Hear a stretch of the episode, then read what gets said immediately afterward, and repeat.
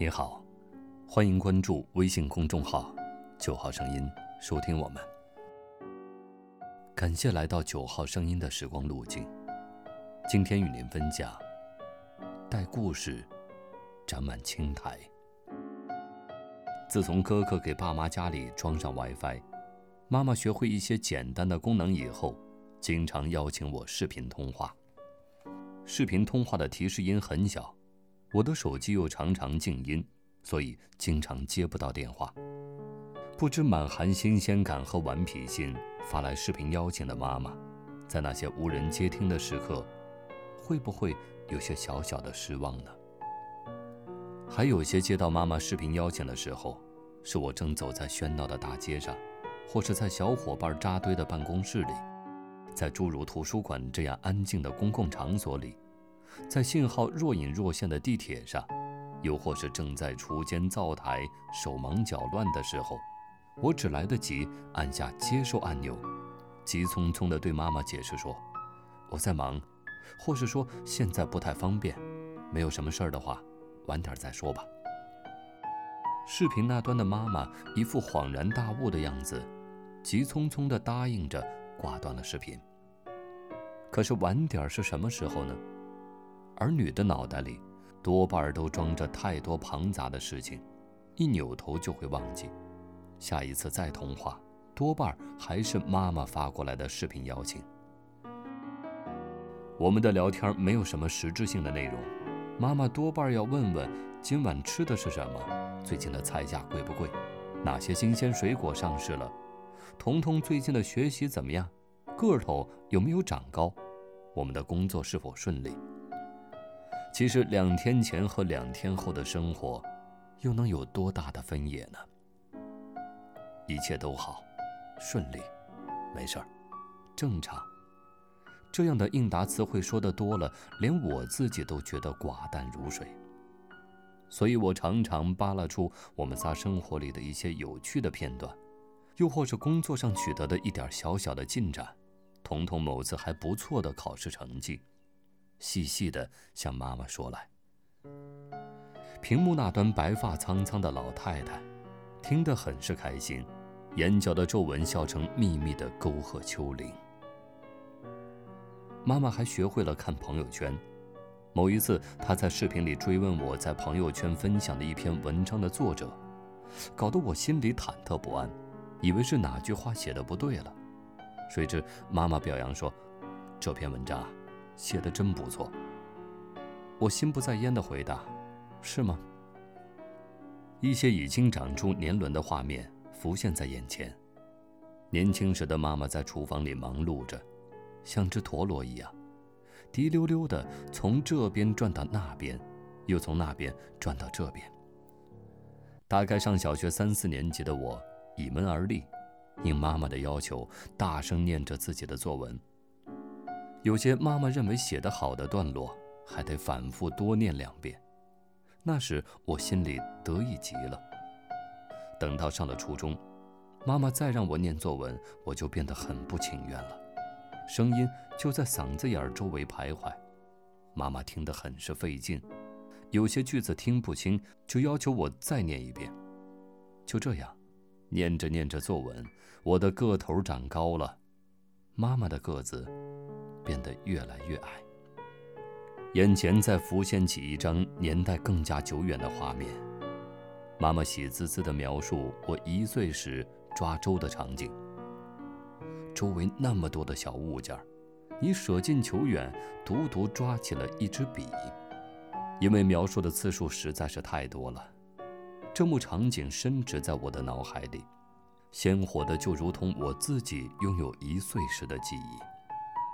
只是如今，我的书法很烂，笔下文字也稀松平常，愧对了这个关于笔的预言，还有妈妈在我身上寄托的远大理想。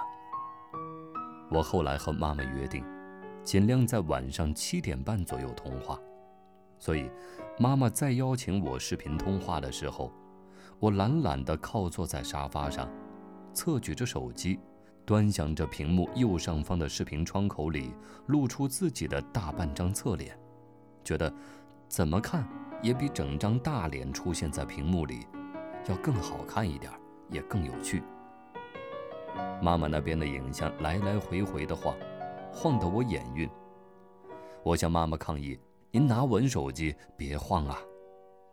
妈妈不好意思地笑了：“我看不见你的脸，不知道是不是手机角度有问题。”我赶紧作证，让硕大一张脸端端正正地出现在屏幕中央。又有些时候，妈妈大概是不小心碰触到了屏幕上的镜头翻转按钮。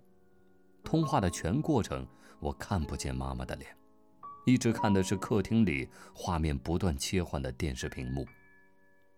时间一长，我忍不住提醒她，教她怎么操作镜头翻转，但是妈妈只有一次成功过，其余的时候都要以挂断电话重新视频这种方式来解决问题。我想起妈妈年轻时的事事争先。逢他工作的医院组织医护人员技能比赛，必奔第一名而去，拿到第二名都会有些小遗憾。年岁终究是不饶人的。舅舅清明扫墓归来，在家人微信群里发来几张照片，照片上是外公最小的弟弟和弟媳，我应当称呼为姚家公、姚家婆。二老住在乡下。都已经八十来岁，但身体很硬朗，精神状态犹如六七十岁的老人。外公外婆过世三十来年了，我家偏居一隅，亲戚们走动的并不多。我从小就搞不清楚那些复杂的称谓和更复杂的亲戚关系。视频通话的时候，我好奇地向妈妈问起，这才知道，外公兄弟姐妹一共十个。现在还在世的只剩姐弟三人。说到这里，妈妈的情绪有点低落。我对她开玩笑地说：“你们戴家人，长相都不错嘛，男的帅，女的漂亮。”妈妈的脸上多云转晴，得意了半天。见我兴致还浓，没有半分不耐烦，就絮絮地给我讲起了这位姚家公的故事。姚家公年轻时丧偶，妻子给他留下了两个孩子。没有了女主人的家，尽管姚家公再是勤勉，日子总过得不那么像样。于是媒人给他介绍了姚家婆。年轻时的姚家婆模样俊秀，贤惠能干。原来的丈夫去世后，她一个人拉扯着三个孩子，日子艰难。婆家仁义。不忍心见她年纪轻轻就挑上如此重担，就说服她改嫁。媒人犹犹豫豫，只等到她和婆家都保证，只身一人改嫁，不带孩子过去，这才热心地给张罗见了姚家公。姚家婆重诺，结婚以后果然没把三个孩子带到家中来，只是隔段时间回去婆家看望三个孩子。姚家公每次陪了去，分别之际都见姚家婆搂住孩子，哭得肝肠寸断。姚家公狠了狠心，不顾家贫困难，把这三个外姓孩子接到了家中抚养，视同己出，和自家亲生孩子一样，全无半点分别。日子虽然过得紧紧巴巴，但一家人相互搀着扶着。倒也平安熬过了那些艰难岁月。妈妈在远在两千公里以外的家里讲故事给我听，动情到哽咽拭泪。妈妈赞自己的这位妖叔是世间难得的重情重义好男儿。我在手机这端静默着，但其实早已心潮澎湃，有些人情冷暖纷繁琐事，年少时不耐烦听。总要等到故事长满青苔，心境有了改变，再听人慢慢讲来，才会视若珍宝一般，细细咂摸回味。今日的细碎光阴，会在多年以后酿成一段故事，长出一圈圈的年轮。待我老时，再说给女儿听，她大概也会和今天的我一样。表面波澜不惊，内心激荡澎湃。今天的九号声音，又为你另存了一段时光之旅。晚安。